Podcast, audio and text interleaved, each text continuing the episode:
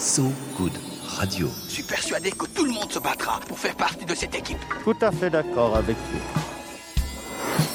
Faisez tous comme moi. Moi Je suis un type qui a fait beaucoup pour l'écologie. Faisez tous comme moi. So Good Radio. À partir de maintenant, tout ce que vous direz pourra être retenu contre vous, monsieur Wolfoni. Il est 19h sur So Good Radio. Bienvenue dans Faisez tous comme moi. Aujourd'hui, c'est la journée des océans. Et c'est comme la journée des femmes, le fait qu'il n'y en ait qu'une sent un peu la lacune lagune, pour ne pas dire l'arnaque. La vie ne vaut d'être vécue sans océan. Et puis de toute façon, elle ne pourrait pas. Et sans femme non plus d'ailleurs. Ça règle quand même le débat. On se sent si bien à l'abri sous l'eau quand l'écume blanche déroule au-dessus des têtes dans un grondement assourdi, impressionnant et apaisant. Un de ces rares moments où personnellement j'aime à ouvrir vraiment grand les yeux. Lui, a d'autres moments où on se sent bien. Salut Oui. Renan. Bonjour Marie, bonjour. Euh, Aujourd'hui, euh, j'ai quelques bonnes nouvelles dans ma pochette et je vais vous embarquer en Asie. Je vais d'abord vous sortir l'histoire de Magawa au Cambodge, de Tiger Habib au Bangladesh et sans transition du tout au Japon, on va parler de pilule du lendemain. Très bien, et ce sera dans quelques minutes. On va parler océan aujourd'hui et j'en profite pour saluer la magnifique performance de Johan Duru. Et oui, Renan, toi tu parles Bretagne parce que tu en viens. Moi je parle Landes parce que j'y vis depuis un petit bout de temps. Et sachez donc que le Hondrais de Hondre dans les Landes, Johan Duru, est champion du monde de surf comme son père avant lui. À 32 ans, il est humble, il est talentueux. Johan, il s'est offert une remontée spectaculaire au Salvador, c'était dimanche dernier, et a fait ainsi cadeau à la France d'une première place en équipe. L'équipe, elle étant complète, il n'ira pas au JO. C'est un autre Hollandais, Jérémy Flores, donc euh, qui fera quand même partie de ces JO de Tokyo. Pour la première fois, le surf sera au JO de Tokyo. Accomplissement donc de grand standing pour Johan Duru, hein, pour celui que son sponsor avait lâché l'année dernière à cause de la pandémie. Ça s'appelle se relever avec panache. Fierté landaise et océane donc. Notre invité a fait des mers sa vie, non comme marin mais comme mérien, ceux qui envisagent les profondeurs comme un lieu de mystère, de légende et de richesse comparable à l'espace, plus encore comme un lieu de vie humaine potentielle. Des premiers habitats submergés dans les années 70 auxquels il a participé à son incroyable projet Jules Vernien, si on peut dire, Sea Orbiter Project, l'architecte océanographe Jacques Rougerie sera notre invité. À l'océan, je lui offre en dédicace mon tube de l'été. On passe sur le jeu de mots inacceptable et on écoute Let the Love Flow. C'est de Sonia Spence, chanteuse jamaïcaine mystérieuse qui mériterait pourtant amplement la lumière, un peu comme le dessous des mers finalement. De la musique immergée de 1981, donc sur ce goût de radio.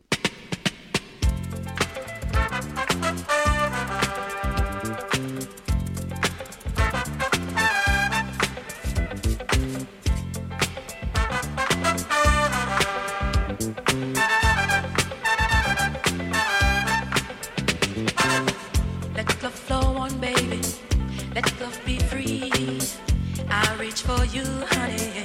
You reach for me. We'll do the things together only lovers do. Let love flow on, baby. We'll do the things together only lovers do. Let love flow on, baby getting into each other. Yes, we'll unite and we'll let love's vibrations lead us alright. We'll do the things together only lovers do. Let love flow on, baby. We'll do the things together only lovers do. Let love flow on, baby.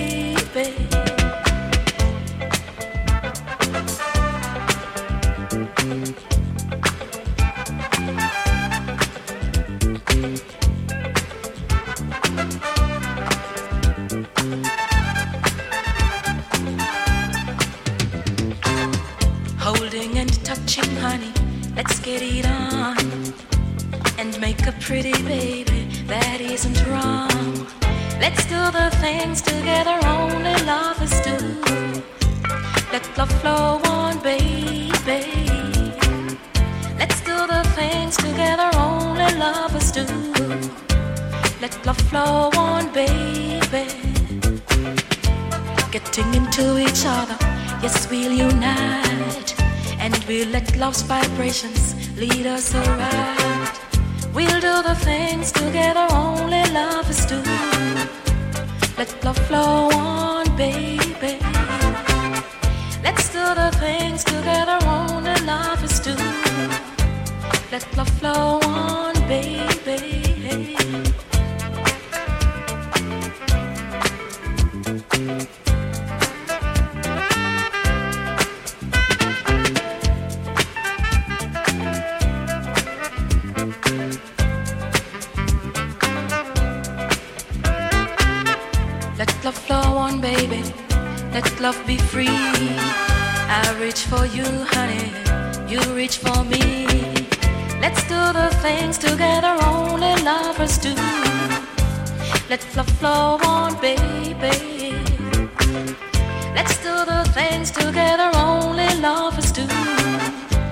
Let the flow on, baby.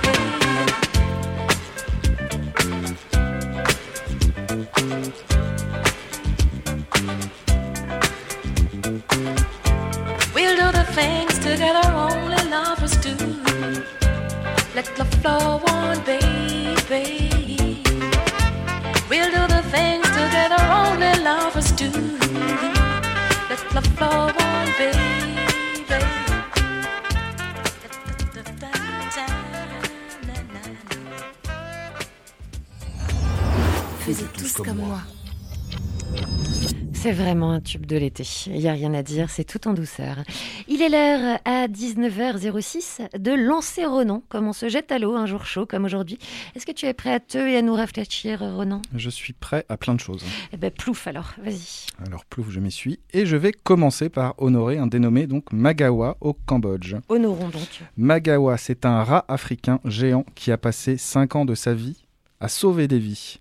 Comment En détectant des mines antipersonnelles au Cambodge. Et pourquoi on lui rend hommage? Il est mort, euh, Magawa, pardon. Non, non, Magawa, bah, il prend juste euh, tout simplement sa retraite. En fait, euh, l'ONG belge Apopo l'avait formé en Tanzanie pendant un an, son pays natal, et puis Magawa a été embarqué au Cambodge, où on estime le nombre de mines disséminées à 5 millions.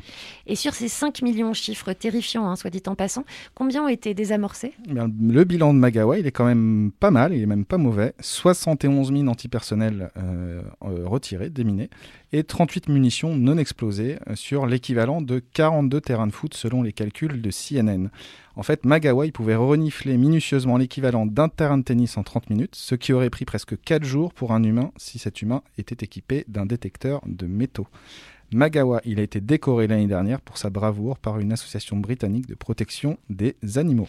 C'est normal. Et vu qu'il prend sa retraite, est-ce qu'on va repasser la détection des mines au Cambodge par des humains? Non, parce que l'ONG Apopo a bien anticipé, ils avaient prévu le coup et ils ont formé 20 nouveaux rats africains qui ont tous reçu l'aval des autorités cambodgiennes pour prendre la suite de ce cher Magawa. Donc nous saluons Magawa, salut l'artiste. Rat des champs, rat des villes et rat des mines, donc. On reste sur le règne animal et cette fois-ci avec une race un peu plus grosse que le rat, juste un peu. On va parler des tigres du Bengale qui peuvent souffler et les gardes forestiers aussi. Est-ce que tu crois que ça souffle, un tigre du Bengale? Est-ce que ça, est-ce que ça feufle Je, je crois que j'ai pas pas trop envie de savoir si, si ça souffle en fait. Je, je pense qu'il ferait, il me ferait un peu peur. Et alors pourquoi ils vont bien, ces tigres? Eh bien, les tigres du Bangladesh, donc les autorités du Bangladesh, ont enfin arrêté, après 20 années de traque, Habib Talukder, 50 ans, le braconnier le plus recherché du pays. D'accord. Qu'est-ce qu'il avait fait, cet ennemi phonique numéro 1 Eh bien, euh, son terrain de chasse, de celui qu'on surnomme là-bas Tiger Habib, euh, c'était les, les, Sun- les Sundarbans. C'est une immense forêt marécageuse de 140 000 hectares, la plus grande euh, forêt ma- marécageuse du monde, à cheval entre l'Inde et le Bangladesh, classée au patrimoine mondial de l'UNESCO. Oui, alors je pense que cette distinction UNESCO elle devait le laisser un peu froid, à Tiger Habib. Ça fait vraiment nom de boxeur, Tiger Habib. Ouais, bah, paraît-il même qu'il boxait les, les- les tigres à main nue, d'après Bah la voyons. légende. Euh, en tout cas, d'après le Guardian, Tiger Habib, il était responsable de la capture et de la mort de 70 tigres du Bengale. Oui, ça fait beaucoup de tapis de mauvais goût années 70 et beaucoup de sang aussi. Ouais. Pour vous faire une idée du chiffre, on dénombrait 440 tigres du Bengale en 2004, 106 en 2015 et 114 lors du dernier recensement au Bangladesh en 2019. On attend donc le prochain recensement pour voir si la capture d'Habib aura eu un véritable impact. Et je vais finir euh, sans aucune transition par un début de bonnes nouvelles au Japon. Et les débuts, c'est particulièrement important, Voilà. Vu sur le site du média japonais TBS News, le ministère de la Santé, du Travail et du Bien-être a entamé une réflexion à grande échelle sur la levée de l'interdiction de vente dans les pharmacies de la pilule du lendemain. C'est un début qui se fait quand même sacrément attendre. hein. Oui. Aujourd'hui, les japonaises, elles n'ont comme seule possibilité que d'aller consulter un médecin pour une prescription de pilule du lendemain. Oui, alors sachant que ça marche que dans les premières 48 heures, 72 heures maximum, c'est assez limité de devoir aller consulter. Voilà. Il y a 4 ans, les autorités japonaises japonaise avait déjà ouvert ce débat, mais l'avait euh, refermé très vite et reporté. Donc euh, nous y voilà aujourd'hui. Bah, en espérant que ça ne reporte pas plus. Pour info, plus de 90 pays dans le monde ont autorisé ce contraceptif d'urgence et les autorités japonaises ont expliqué avoir lancé un groupe d'études sur la situation de ces pays pour approfondir les discussions. Donc on n'en est pas encore à la vente, mais ça réfléchit. Ça réfléchit. Déjà, une pétition en 2020 avait circulé, hein, et on, d'ailleurs, on salue le combat des militants, militantes qui datent au Japon, il faut le savoir, de 1920, avec une femme dont il faut quand même dire le nom, d'une famille d'ex-samouraïs. Elle était féministe avant-garde et pionnière de la contraception, Shizue Kato. Comme quoi, tout vient à point à qui c'est atteindre? Merci Renan. De rien. Faisez tous comme moi. Remonter aux origines de l'évolution comme un saumon pour mieux exister demain La réponse se cache peut-être sous l'eau. Comme sous l'eau se cachent d'ailleurs les questions, les mystères qui motivent le dépassement, la découverte. Inexploré en grande partie, le sous-marin convoque les imaginations débridées et pourtant concrètes. Des architectures passées et futures pour envisager l'habitat, l'exploration et la science autrement. C'est en tout cas la passion, la vie, la pensée de l'océanographe architecte Jacques Rougerie qui nous fait l'honneur de nous emmener sous la surface. Ce sera d'ici quelques minutes. Mais tout de suite, c'est de la musique. Renan, et c'est la tienne. Oui, ce sera un titre de Billie Eilish Pirate Baird O'Connell. J'adore son nom. Son pseudo, c'est Billie Eilish. Et Laisse-moi deviner, c'est irlandais. Euh, non, elle est, elle est, née à Los Angeles, mais elle doit avoir peut-être des, des, petits, des petites ascendances un peu vers l'Irlande, je pense. Mais Pirate, c'est pas mal quand même dans son prénom, alors Pirate. Pirate, c'est chouette. Ouais. En tout cas, c'est Lost Cause de Et Billie c'est Eilish sur So Good Radio. Summer's in the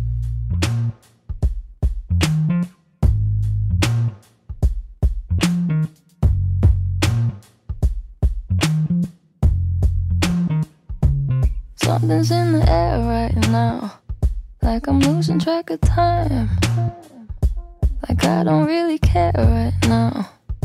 But maybe that's fine. You weren't even there that day. I was waiting on you. I wonder if you were aware that day was the last straw for me, and I know. I sent you flowers. Did you even care?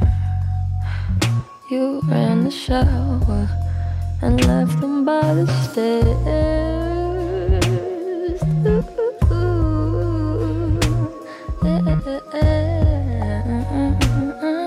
Thought you had you together, but damn, I was wrong. You ain't nothing but a lost cause. And this ain't nothing like it once was. I know you think it's such an outlaw, but you got no job. You ain't nothing but a lost cause. And this ain't nothing like it once was. I know you think it's such an outlaw, but you got no job. I used to think you were shy, but maybe you just had nothing on your mind. Maybe you were thinking about yourself all the time. I used to wish you were mine, but that was way before I realized someone like you would always be so easy to find.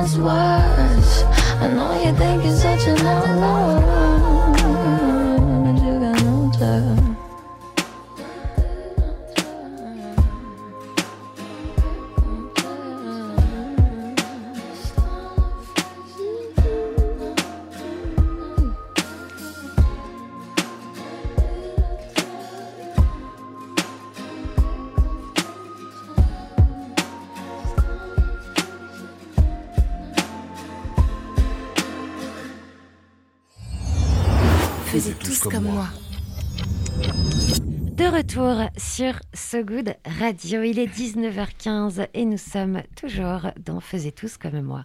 Inspiré notamment par le commandant Cousteau, détenteur un d'un record du monde de 40 jours passés dans un habitat subaquatique, le Mérien, comme il aime à se surnommer, l'océanographe et architecte Jacques Rougerie, voit toujours plus grand, plus beau, plus utile et plus loin, non pas au-delà des horizons, mais en dessous, et parfois haut, très très haut, au-dessus d'eux. Il est notre invité. Bonsoir. Bonjour. Vous êtes à la fois architecte et océanographe. Comment avez-vous fait rencontrer ces deux disciplines qui dialoguaient alors assez rarement, j'ai l'impression?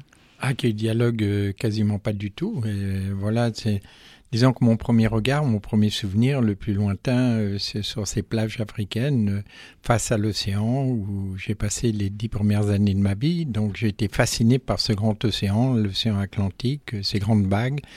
Et je ne sais pas pourquoi, c'est comme un musicien, un peintre, un sculpteur, un poète. euh, on ne sait pas d'où ça vient, on a, on a ça en soi, euh, on a cette passion. euh, la mer m'a toujours attiré. Et puis bâtir pour le futur des hommes, c'était quelque chose qui m'attirait. L'architecture, voilà. Et je suis né au bon moment, au bon endroit, bien entouré de parents extraordinaires et qui m'ont fait rencontrer Cousteau et, des tas d'autres, Paul-Émile Victor. euh, voilà, donc j'étais embarqué dans cette grande aventure au bon moment. Euh, C'était euh, Gagarine qui partait, qui venait de, faire son vol spatial et Cousteau, sa première maison sous-marine, en même temps, dans deux grandes aventures humaines, le rêve de Jules Verne en quelque sorte, le rêve du capitaine Nemo. le- voilà, c'est donc tout ça me m'émerveillait. Mais il y avait un petit truc qui me titillait un peu, c'était la musique. Donc je savais pas très bien. Enfin bon, pour différentes raisons que je vous dirai peut-être. Mais voilà, enfin en finale, euh, je suis, j'ai suivi ma voie la plus la plus raisonnable dans, dans mes passions, dans mes rêves, euh, celui de la mer, euh, parce que la mer, c'est l'avenir de l'humanité ainsi que l'espace. Et comment vous étiez reçu par les architectes d'un côté, les océanographes à cette époque-là?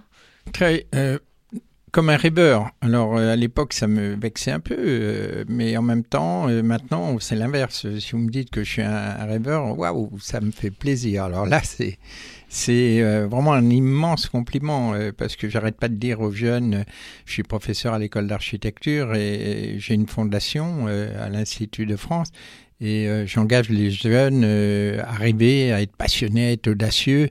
Donc voilà, c'est pour moi essentiel de rêver, mais le rêve pour le rêve ne m'a jamais intéressé. Ce qui m'intéresse, le rêve euh, et d'aboutir à ces rêves, quelle que soit l'échelle du rêve. Il n'y a pas d'échelle d'un rêve, il y a le rêve tout court.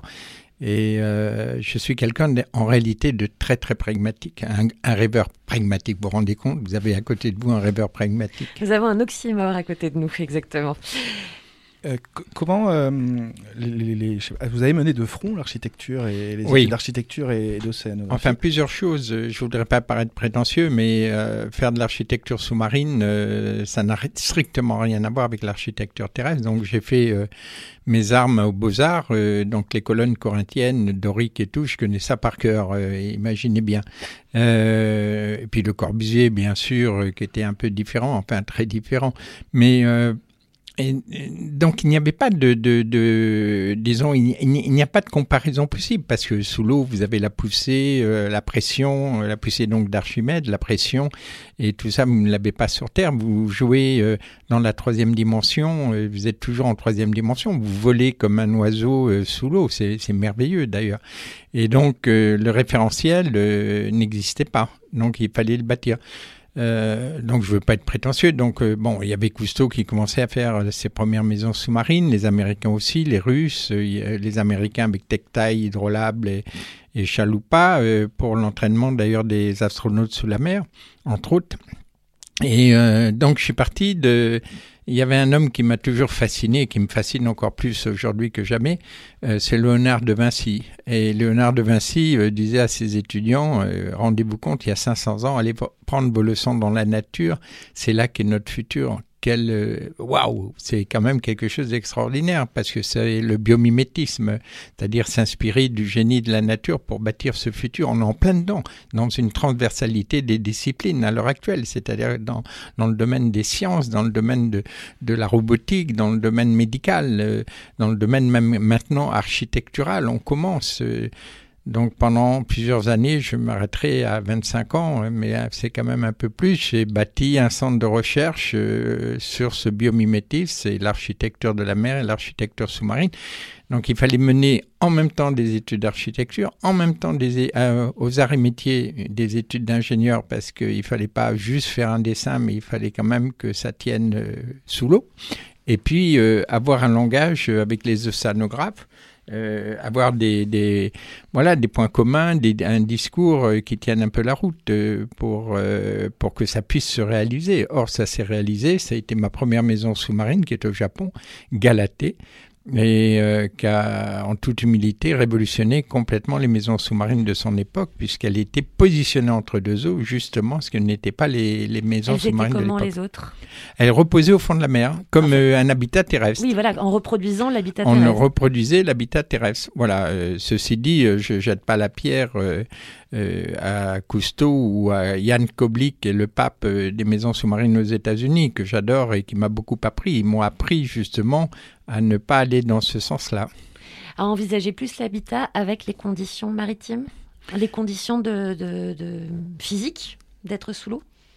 Oui, d'abord, euh, être vivre sous l'eau, euh, là, c'est pas la portée non plus de, de, de n'importe qui. Je veux dire par là qu'il faut avoir une philosophie euh, propre. Ben, C'est comme tout dans la vie. Hein. On est montagnard, euh, on est montagnard, on est paysan, euh, dans- on est paysan, on est marin. euh, c'est mes cousins. Hein. C'est pas le, le monde sous-marin n'a rien à voir, enfin a peu de choses à voir par rapport au monde de, des marins. Simplement, cet élément liquide est le dénominateur commun. Mais mais la philosophie n'est pas la, même. Euh, Un marin, euh, moi mes cousins marins euh, sont des passionnés, toujours ils veulent retourner sur cette mer qui de temps en temps est douce et de temps en temps elle, elle est un peu violente, mais ils y retournent. Ils y retournent quand ils ont cette passion, comme toute passion, on y retourne. hein. Et sous l'eau, c'est une philosophie, c'est-à-dire c'est un autre regard, c'est un autre comportement.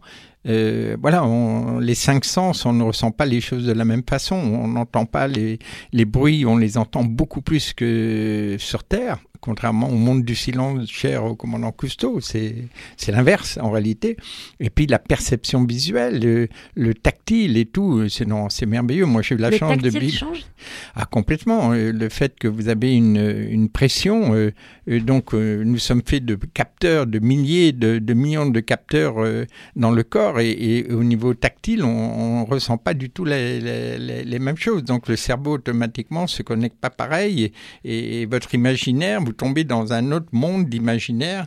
Et voilà, donc vous laissez porter par, euh, par ce monde comme un astronaute poser la question à des astronautes, j'ai la chance d'en côtoyer pas mal, euh, voilà, ils n'ont qu'une une envie, c'est retourner dans l'espace parce qu'il y a des sensations en apesanteur. Moi, j'ai eu la chance de faire un vol parabolique. Euh, c'est des sensations qui sont difficiles à expliquer à des gens qui n'ont jamais fait de, de vol parabolique. Il est difficile d'expliquer ce qu'on ressent sous l'eau quand on vole comme un oiseau dans cette troisième dimension.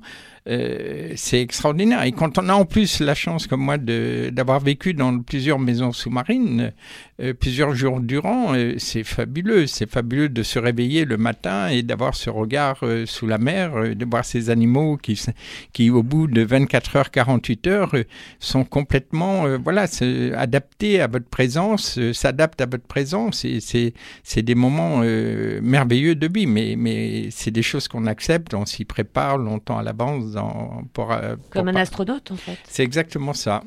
Vous, vous aviez dit que vous venez de dire que les, les, les sens changeaient sous, quand on est sous l'eau euh, Oui. par, par la pression. Quelle est votre Madeleine à vous quand vous êtes sous l'eau en habitat sous-marin? Euh, La chose que à chaque fois vous dites, bah, j'y reviens parce qu'en fait c'est cette sensation-là que j'ai envie de voir. Est-ce qu'il y a une sensation particulière, le toucher, je sais pas, du bois le- Ah oui, euh, oui. D'abord parce que vous respirez de l'air euh, comprimé, donc euh, vous arrivez en ce qu'on appelle en saturation, donc au niveau de l'azote et tout. on va pas rentrer dans les détails, mais au bout de 24 heures, 26 heures, euh, du coup, vous êtes dans une sorte de, de, cocon. Vous êtes, euh, le cerveau ne, ne réagit pas de la même façon tout à fait. Euh, vous n'avez pas la même perception des choses. donc, je disais du toucher au autre. Et donc, c'est quelque chose que soit vous l'acceptez, soit vous l'acceptez pas. Il y a des gens qui l'acceptent difficilement. C'est comme les astronautes. hein, le fait d'être en apesanteur, ça, boule- ça bouleverse quand même pas mal de choses dans, dans, dans, votre cerveau, dans, dans votre corps, dans la physiologie. Et, et il faut l'accepter. Il faut savoir pourquoi on est là. Et du coup, vous ressentez de, des sensations qui sont tellement différentes que vous recherchez, euh, c'est comme un sportif de haut niveau. Un sportif de haut niveau qui fait un marathon, et, euh, il gère son, marathon et, il gère son corps, il gère... euh, voilà, dans le cerveau, il se déclenche plein de choses qui fait qu'il va aller au bout. Et bien là, vous voulez aller au bout d'une mission et vous acceptez, et tout compte fait, vous trouvez des plaisirs subtils. Euh, c'est comme tout, hein, un montagnard, il souffre hein, quand il monte euh, en haut de, mont Everest, mais, il se passe quelque chose de merveilleux. Une fois que vous êtes là-haut, euh, vous avez fait quelque chose d'extraordinaire et qui correspond à votre philosophie. Vous êtes surpassé, quoi. Bon, alors. euh, c'est quoi votre plaisir subtil à vous? Ah, moi, mon, non, mon plaisir subtil, c'est de rester le plus longtemps possible sous l'eau. euh, voilà. Pourquoi? Euh, Je ne sais pas. euh, euh, c'est d'écouter de la musique sous l'eau. euh, on l'écoute pas de la même façon. euh, vous avez euh, la musique passe pas uniquement par les oreilles comme sur Terre. ça passe par tout le système osseux. Donc vous sentez des vibrations là aussi. par exemple, quand vous avez, j'ai eu la chance de plonger plusieurs fois avec des baleines en plein milieu de l'Atlantique.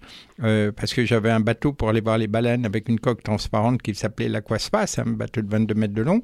Et euh, quand je suivais la migration des baleines, vous plongez euh, et vous avez euh, des baleines qui sont des fois à un kilomètre et demi, deux kilomètres, vous les entendez chanter. C'est une perception inimaginable. Vous avez l'impression, moi je fume pas, mais, mais j'imagine que ça peut être. D'ailleurs, J'ai pas besoin de ça, je suis tombé dedans en étant petit. Vous avez et c'est plus chic le vôtre quand même. Oui, plus tout à rare et fait. plus chic.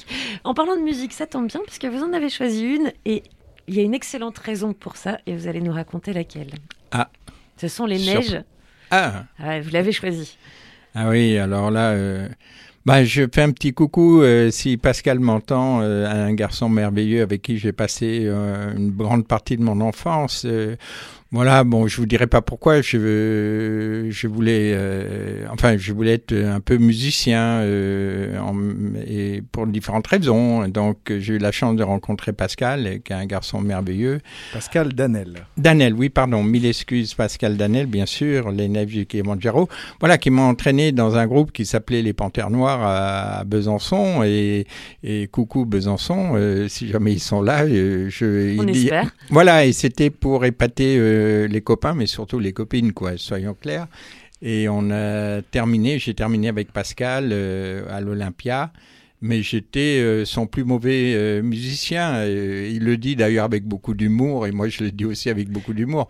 Donc, donc voilà, mais ça a été un beau moment. Ça a été, un- oui, une guitare solo et d'accompagnement, enfin tantôt l'un, tantôt l'autre, suivant, suivant les partitions. Mais, mais euh, non, ça a été un, un joli moment quoi, euh, de vie euh, que je regrette pas du tout. Mais j'ai eu la lucidité de pas continuer, euh, sachant que voilà, j'étais pas au top du top, euh, et j'ai toujours eu cette volonté d'être quand même assez, euh, voilà, dans mes choix de vie, euh, euh, d'être toujours un peu au top, quoi. J'aime Alors, bien, bien les défis. Il y a eu quand même une première partie de Paul Anka à l'Olympia. Ah oui, tout à Ah bah. On est au top là un peu. Ça- même. oui, là, on est, ah oui, quand ça, même un peu. oui, ouais, oui, ça c'est ma fierté aussi. Oui, ça c'est vrai, c'est vrai. La première partie de Polanka et après euh, Polanka euh, manquait de, manquait, enfin avait eu un problème euh, avec euh, ses musiciens. Enfin, il n'avait pas pu avoir ses musiciens et donc il a demandé à Pascal qu'on la qu'on l'accompagne. Un soir, euh, voilà. Donc musicien ah oui, oui, aussi non, non, de c'est Paul top. Anka. Moi, Ah l'ancien oui, de Paul oui, oui. Anka. C'est- Voilà, on écoute les neiges du Kilimanjaro tout de suite sur ce Good Radio.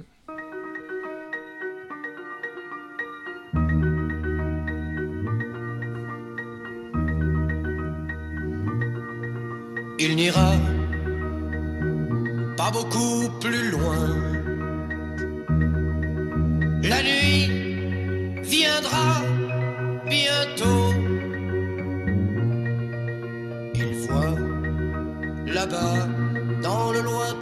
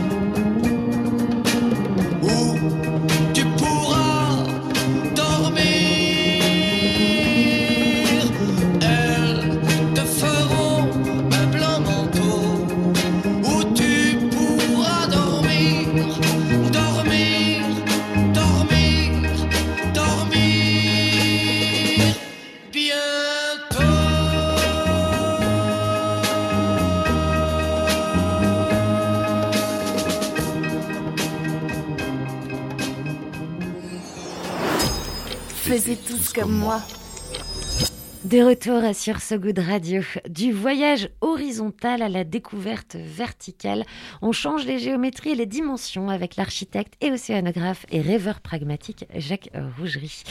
Vous vous définissez aussi comme mérien. Comment est-ce que vous expliquez le terme mérien Parce Ah que oui. quand je l'écris sur Word, il me met terrien à chaque fois. C'est pas passé dans l'informatique encore. Oui, c'est vrai, c'est dommage. Non, c'est une philosophie d'un comportement, euh, d'une passion euh, de ces hommes et de ces femmes euh, qui explorent le monde sous-marin, qui veulent euh, voir euh, ces mystères, comprendre, protéger et même développer, pourquoi pas, dans le bon sens du terme, tout ce que regorge le monde sous-marin. aussi bien, c'est un gigantesque réservoir précieux. Euh, euh, d'où jailliront incontestablement les énergies renouvelables de demain, la nourriture du futur, la pharmacologie et les biotechnologies. Donc, donc voilà, donc ça veut dire euh, c'est une façon d'aborder ce monde, euh, euh, de se comporter et puis bientôt, d'ailleurs avec la fondation, c'est on remet des prix là-dessus sur le côté aussi artistique. Euh, C'est-à-dire, on- il y a des jeunes qui s'engagent de plus en plus euh, euh, à faire de la peinture sous l'eau, de la musique, euh, comme Michel euh, euh, de- du côté aussi euh, Julie Gauthier. Je ne sais pas si vous avez vu le côté chorégraphie, c'est merveilleux avec euh, Guillaume Néry, euh, ils font des choses incroyables sous l'eau de comportement en apnée. euh. voilà, c'est donc une philosophie. Comme la philosophie, c'est une tribu en quelque sorte. euh, voilà, vous avez la tribu des, des montagnards, vous avez la tribu euh, euh, des mériens, des terriens. Euh, c'est vraiment une tribu, c'est s'identifier euh, à un monde qui est très particulier, qu'on ressent très fortement, qui vous amène à un imaginaire, à un comportement, euh, voilà, une philosophie. Mais ça tombe bien que vous parliez d'imaginaire parce que justement 95%, hein, c'est un pourcentage qu'on donne comme ça, des profondeurs restent inexplorées, rejoignant ainsi l'espace et le cerveau dans les grands mystères et les grandes découvertes à venir. C'est fait partie de ces espaces, l'espace, les fonds marins, le cerveau humain, où on sait qu'on a on connaît une infime partie. Est-ce que c'est là justement que l'imagination regarde sa juste place au centre de la recherche? Quand on ne connaît qu'une si petite partie, est-ce que ça permet à l'imagination d'avoir une place importante? Tout à fait. C'est-à-dire que voilà, il faut engager les jeunes à, à s'ouvrir sur la recherche parce qu'il y a une telle potentialité que ce soit l'infiniment petit ou l'infiniment grand, que ce soit le monde spatial, les galaxies, les, et tout, c'est cet univers euh, incroyable qui s'ouvre à l'humanité, ou que ce soit euh, les profondeurs euh, des abysses avec ces sources hydrothermales, comme vous dites, 95% on ne connaît rien. Il y a plus de découvertes d'espèces à, découvrir pardon, sous la mer qu'on a découvert sur Terre. À l'heure actuelle, encore à découvrir. Ben, on ne connaît pas euh, parce qu'on a fait quelques plongées avec quelques sous-marins de recherche scientifique. Mais euh, la découverte du monde sous-marin, c'est à peine un siècle. Euh, voilà, donc euh, Jules Verne en est arrivé il y a un peu plus d'un siècle. Cousteau a participé, enfin il a plus que participé, il a, ouvert ce monde extraordinaire qui est le monde sous-marin, mais il y, a, à peine 50 ans. Enfin, il faut relativiser par rapport à, l'é- à- à l'évolution de l'humanité à l'origine. Donc euh, il faut être patient et mais surtout il faut voilà cette exploration, euh, cette exploitation euh, qui qui va indéniablement se faire, c'est-à-dire la la blue economy, la blue society, il faut la faire avec euh, d'autres modes opératoires euh, d'exploration et d'exploitation qu'on a fait sur la Terre. Voilà, ne reproduisons pas. Mais je crois que la jeunesse est préparée à ça parce que vous savez, le mot environnement, écologie, euh, vous, vous êtes baigné dedans. euh, quasiment vu l'âge que vous avez, mais moi à l'époque, euh, voilà, quand on parlait d'écologie, euh, c'était rare. voilà, on n'en parlait pas. Quand je suis rentré aux Beaux Arts, on parlait pas d'écologie. maintenant, on en On parle. parlait de biomimétisme? Pas du tout, absolument Alors que c'était, comme vous le disiez, une notion qui était pourtant pratiquée bien avant. Eh ben, il y a 500 ans par Léonard de Vinci, par ses élèves, et ça a été oublié et c'est revenu par euh, différentes personnes, notamment euh, Fra Otto, qui est un architecte ingénieur euh, extraordinaire, qui a été un de mes profs, euh, donc malheureusement qui est décédé, qui était un Allemand, architecte allemand qui a fait les euh, stades de Munich pour les Jeux Olympiques et, qui avait un institut de recherche sur le biomimétisme dans lequel je me suis engagé. Et voilà, mais il a fallu attendre encore euh, près de 30 ans pour que l'ancrage se fasse. euh, et l'ancrage, on le voit, moi je, parcours un peu le monde, je vais aux États-Unis, je vais surtout aussi en Chine. euh, voilà, et, on voit euh, ce biomimétisme apparaître dans les villes, dans l'architecture, et, ça donne une diversité architecturale par rapport au climat, c'est-à-dire ça s'adapte à des cultures, ça s'adapte à des modes de vie spécifiques à une région euh, climatique. euh, donc c'est hyper, hyper intéressant. Et justement, parce qu'avec les changements climatiques, donc les océans montent, ça fait partie des problématiques qui sont les plus euh, urgentes et pressantes aujourd'hui. Est-ce que le fait d'habiter sous l'eau, est-ce que c'est inévitable comme évolution Non, pas au du tout. Non, non, non, euh, non, non. Arrêtons le fantasme ou la science-fiction. Non, non, il n'est pas question que l'humanité aille vivre sous la mer. Le, le débat n'est pas du tout là. J'ai jamais, euh, ou alors c'est que je suis pas capable d'avoir assez d'imaginaire, ce qui est possible aussi, hein, que je bloque. Euh, je suis pas parfait, heureusement d'ailleurs. Non, pour être sérieux, il n'est pas question que l'humanité, l'humanité est très bien sur Terre. On n'a qu'une Terre. Euh, Il n'y a pas de plan B pour l'instant. Tant qu'on sache, il y en aura peut-être euh, dans un avenir. On va découvrir une Terre euh, euh, qui soit, disons, très proche de la nôtre. C'est pas impossible dans, le système solaire, enfin dans les galaxies. Voilà, mais pour l'instant, il n'y en a pas d'autres. Mars, c'est passionnant. La Lune, bien sûr, mais Mars, c'est encore plus passionnant. Euh, voilà, mais, mais non, non, je crois qu'on est bien sur Terre. Simplement, il faut explorer le monde sous-marin. On peut y séjourner pour des gens passionnés comme moi, qui ont vraiment une vocation à aller sous la mer, euh, séjourner sous l'eau. Je peux vous dire que c'est merveilleux. Euh, voilà, mais mon souhait, c'est pas d'entraîner le reste de l'humanité. C'est pas parce qu'il y a la montée des eaux, les bombes atomiques, tout ça. S'il y a la montée des eaux, on ira plutôt sur Terre. on montera un peu dans les collines que d'aller sous la mer. Voilà, c'est quand même des contraintes. C'est pas donné à tout le monde euh, physiologiquement. Euh, euh, non, il faut être sérieux. Par contre, ça fait partie de l'avenir de l'humanité. d'aller d'aller pour certains hommes et certaines femmes d'aller vivre dans l'espace d'aller vivre sous la mer et ça j'y crois j'y crois et, on est on est en plein dans, dans le moment décisif et, et on sent ces jeunes les jeunes start-up qui s'orientent de plus en plus dans ces grands enjeux de demain Ce sera peut-être un monde euh, où on ira en vacances sous l'eau. alors voilà, exactement, j'ai omis de le dire, mais j'aurais dû le dire, euh, comme euh, d'aller dans l'espace. moi, si demain il y a un ticket pour aller là-haut, dans un hôtel, dans une station type ISS sur, sur la Lune, je casserai ma tirelire. Et donc, sous l'eau, de passer euh, 24 heures, euh, une semaine sous la mer, moi j'ai passé euh, 69 jours, euh, sortir euh, tous les jours 4 à 5 fois sous l'eau sans jamais remonter à la surface, c'est comme, euh, je vous dis, c'est quelque chose qu'on ressent très fort et qui, euh, qui vous donne euh, un autre regard sur la vie. Euh, c'est vrai que d'avoir vécu sous la mer, d'avoir fait ces expériences, je n'ai plus tout à fait le, même regard sur euh, le monde qu'avant de l'avoir fait. Et un astronaute, c'est pareil. Euh, Une fois qu'il a été là-haut, il, revient, il n'a plus le même regard sur le monde, euh, sur les êtres humains. euh, on devient beaucoup plus humble. Ça vous donne la mesure de ce que ça représente. Et vous avez parlé justement station spatiale et spationaute, ça tombe bien. Et vous avez un projet. Ah un oui, projet de je vois immense, un projet, un méga, Ah, un projet Jules Vernien, Moby Dickesque, Oui, on peut y aller. oui. Et fascinant, ça s'appelle Sea Orbiter Ah. Project.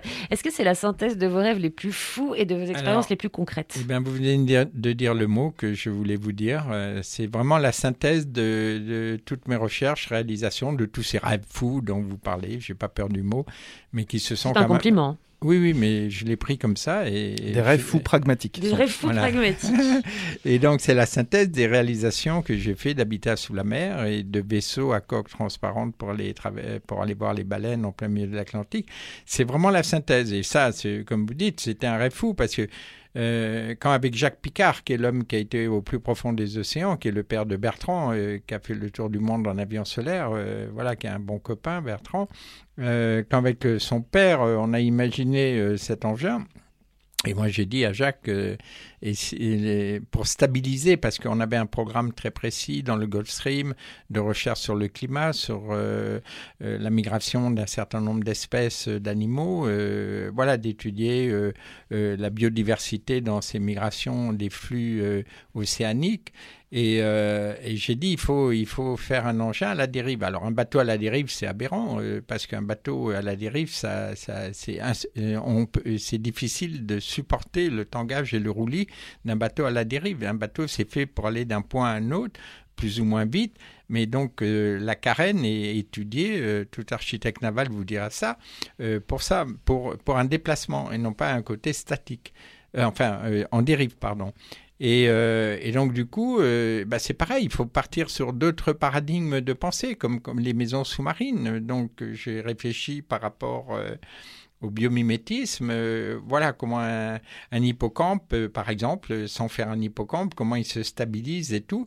Et en réfléchissant comme ça, avec quelques copains ingénieurs un peu fous comme moi et qui, hein, partent sur d'autres paradigmes, et bien un jour, j'ai dit, on le met à la verticale, un bateau à la verticale avec un flotteur sous l'eau. Et en principe, ça doit. Je fais quelques calculs et je m'aperçois que euh, c'était pas si bête que ça et que en effet, ça pouvait avoir une bonne stabilité. Je vous dis pas euh, tous les noms d'oiseaux que j'ai eu de la part de des architectes na- navals qui ont dit que c'était complètement aberrant, absurde. Bon, c'est pas grave, c'est pas grave. Euh, voilà, n'empêche qu'on a tenu. Euh, les Norvégiens y ont cru et m'ont proposé de faire un modèle au 15e, euh, donc dans le plus grand centre d'essai en bassin de Carène au Marine Tech. Donc, on a fait un programme de test euh, sous toutes conditions de mer avec des creux de 10 mètres et on s'est rendu compte que ça tenait parfaitement la mer. Voilà. Alors, est-ce que ce. Comment on dit d'ailleurs? Un navire, une bouée, un, un vaisseau, Un vaisseau. Moi, j'aime bien ce terme, un vaisseau euh, spatial du monde sous-marin, hein, qui permet à un équipage de 18 Voilà. personnes sous l'eau de sortir autant de fois qu'ils veulent sous la mer, directement sous la mer, soit en plongée en scaphandre, soit avec un sous-marin, puisqu'on a à bord, on, dev- on devrait avoir un sous-marin qui nous permet, euh, biplace, euh, de partir d'une base vie euh, sous l'eau en saturation et partir pour des profondeurs à différentes profondeurs. On a des ROV, des AUV, c'est-à-dire des robots qui peuvent descendre jusqu'à 6000 mètres de profondeur, justement dans les abysses dont on parlait tout à l'heure. Alors, pour donner une image à nos, à nos auditeurs, ça fait quelle taille Alors, euh, imaginez, euh, oui, c'est ça. Eh ben, un- euh, pour les pêcheurs, un bouchon, moi je suis pas du tout pêcheur, mais quand le poisson il est là, j'aime bien le faire frire. Et je suis d'une hypocrisie, vous voyez, incroyable. Mais comme je suis un bon cuisinier, c'est vrai qu'un bon poisson, mais j'aime pas tuer les animaux, c'est vrai. Voilà. Bon, revenons sur le sujet. Donc, c'est vrai que imaginez un hippocampe.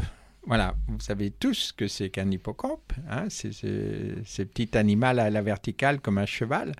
Et bien justement, c'est un, c'est un peu cette allure euh, de 58 mètres de haut. Oui, grand hippocampe. Grand, Voilà. grand C'est hippocampe. un, un- un grand hippocampe de 450 tonnes, donc c'est un gros, gros Ouais, hippocampe. un peu, un peu d'hormones, cet hippocampe. Voilà. Et donc 31 mètres sous la mer, 31 mètres quand même sous la mer, euh, voilà, et avec une quille euh, de 150 tonnes qui stabilise complètement euh, donc sur 31 mètres de profondeur. Voilà, et donc l'avantage, comme je vous disais, c'est de pouvoir observer, parce qu'avec des grands hublots à la Jules Verne, justement, Capitaine Nemo, le 20 milieux sous les mers, donc le Nautilus des temps modernes, c'est un peu comme ça qu'on l'a appelé à une époque, et euh, avec des grands hublots qui permettaient de voir en permanence dans ces dérives le monde euh, sous-marin et puis d'avoir euh, des systèmes d'écoute euh, extrêmement perfectionnés pour écouter euh, ce monde prolixe puisque c'est un monde très prolixe. Voilà. Et ce, matériel que vous récupérez, que vous, vous, vous Alors, devriez récupérer. Il y avait, ce sera on pour, embarquait une, euh, on embarquait toute une série de scientifiques. On, on était relayés régulièrement tous les trois mois en pleine mer, puisque le, le but de cet engin, c'est de rester dans les courants océaniques le plus longtemps possible, sur plusieurs années. Et tous les trois mois, il y avait une relève des, scientifiques, euh, mais c'était aussi pour transmettre euh, à l'ensemble des universités, des écoles, euh, ces différents programmes donc de recherche pour faire prendre conscience à différentes échelles euh, des grands enjeux de demain des océans. Euh, voilà, les jeunes se passionnent. D'ailleurs, il faut voir euh, les marins. dès qu'un marin était dans, sous l'eau, c'est un homme mort à travers les siècles. hein, mais il était toujours fasciné à repartir.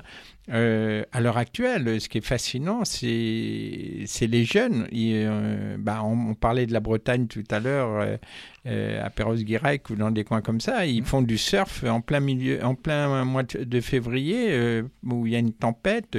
ils risquent pas leur vie, ils savent comment s'y prendre. on- Il y a la plongée. Tout ça, c'est nouveau. Vous voyez, ce- il y a un nouveau rapport entre l'homme et la mer. Il y a un nouveau rapport sensoriel, sensuel et philosophique. Euh, voilà, donc euh, c'est plein de promesses euh, pour l'avenir pour les jeunes. Est-ce que du coup, ce nouveau rapport, il pourrait euh, faire en sorte que non pas au 15e, mais l'entièreté du Sea Orbiter puisse être mis à l'eau?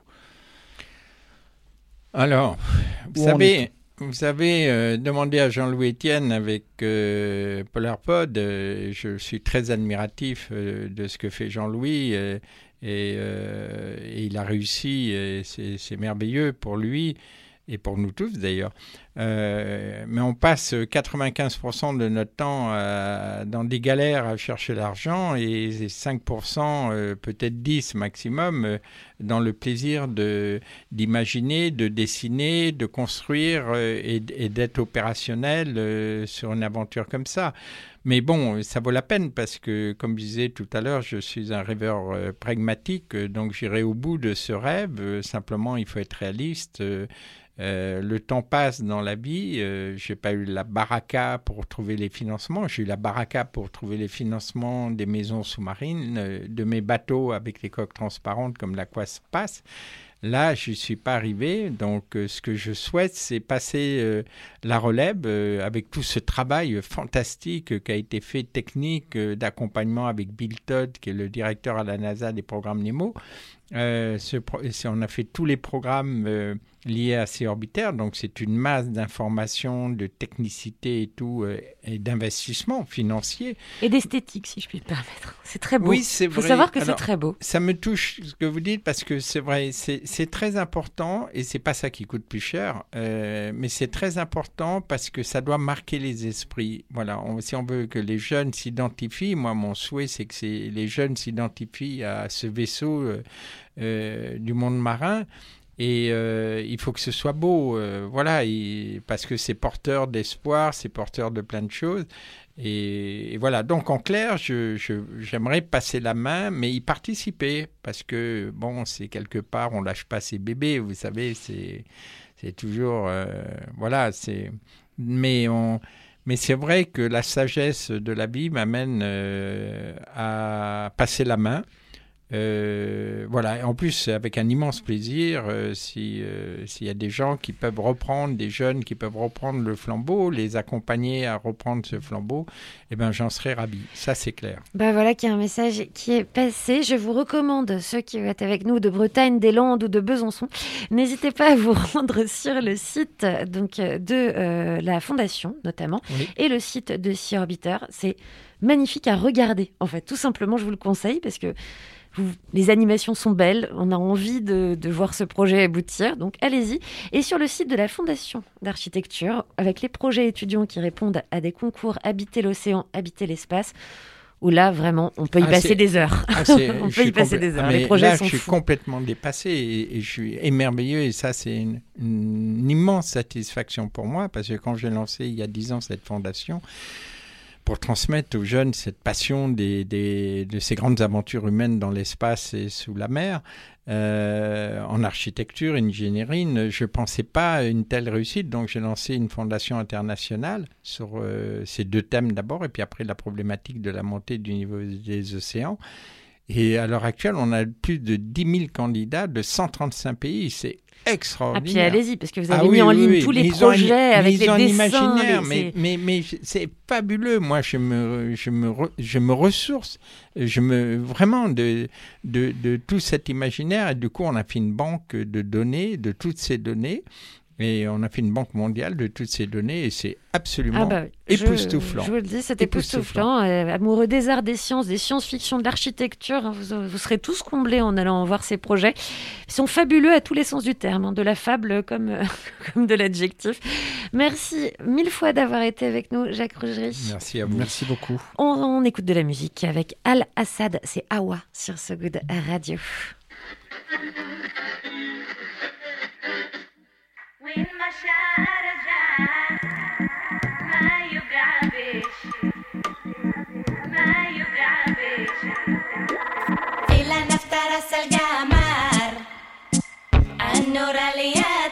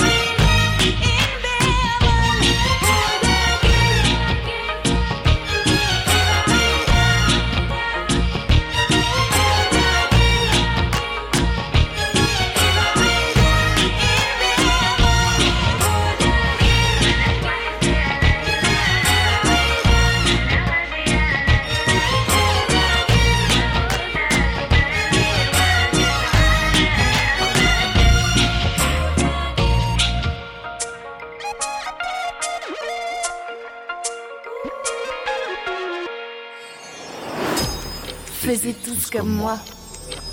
Ça y est, c'est l'heure, vous l'entendez sonner ou pas tout à fait, hein, c'est Internet, on a le luxe de l'imprécision, il est donc 19h55. C'est la fin de cette émission, merci d'avoir été là tout près sur Internet. Et c'est sur Internet que vous retrouverez dès demain cette émission en podcast.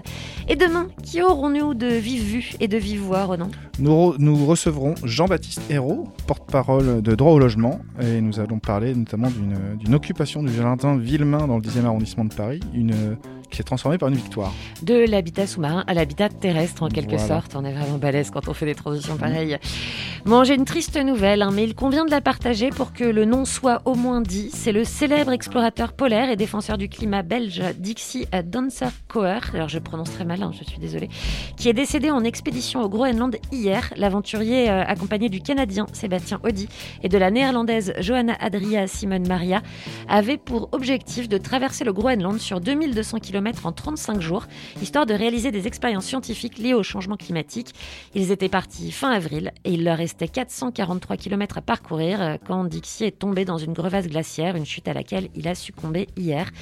Les explorateurs tenaient un blog et partageaient leur mission sur Instagram. Allez le visiter et prendre connaissance et conscience de leur travail parce que c'est un hommage en soi. C'est sur Your Polar Experience. On se quitte donc un peu triste, mais en musique avec Drugs. C'est Enex Worries et Anderson Pack. Euh, À demain, Renan. À demain, Salut. 23h couvre demain. Faisiez tous comme moi. Good Radio. She don't ever spark. She don't ever stress me. We don't even talk. She don't ever spark. She don't ever spark. She don't ever stress me. We don't even talk. All we do is sex and leave. No, there's no love. She don't even like me. But if we have drugs. She can be my wifey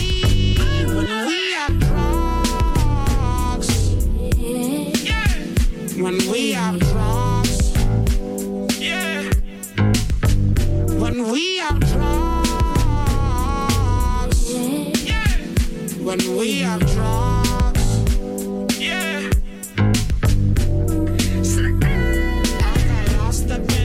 Lost lost for a minute. I for life, these lights are bright, and I love these women.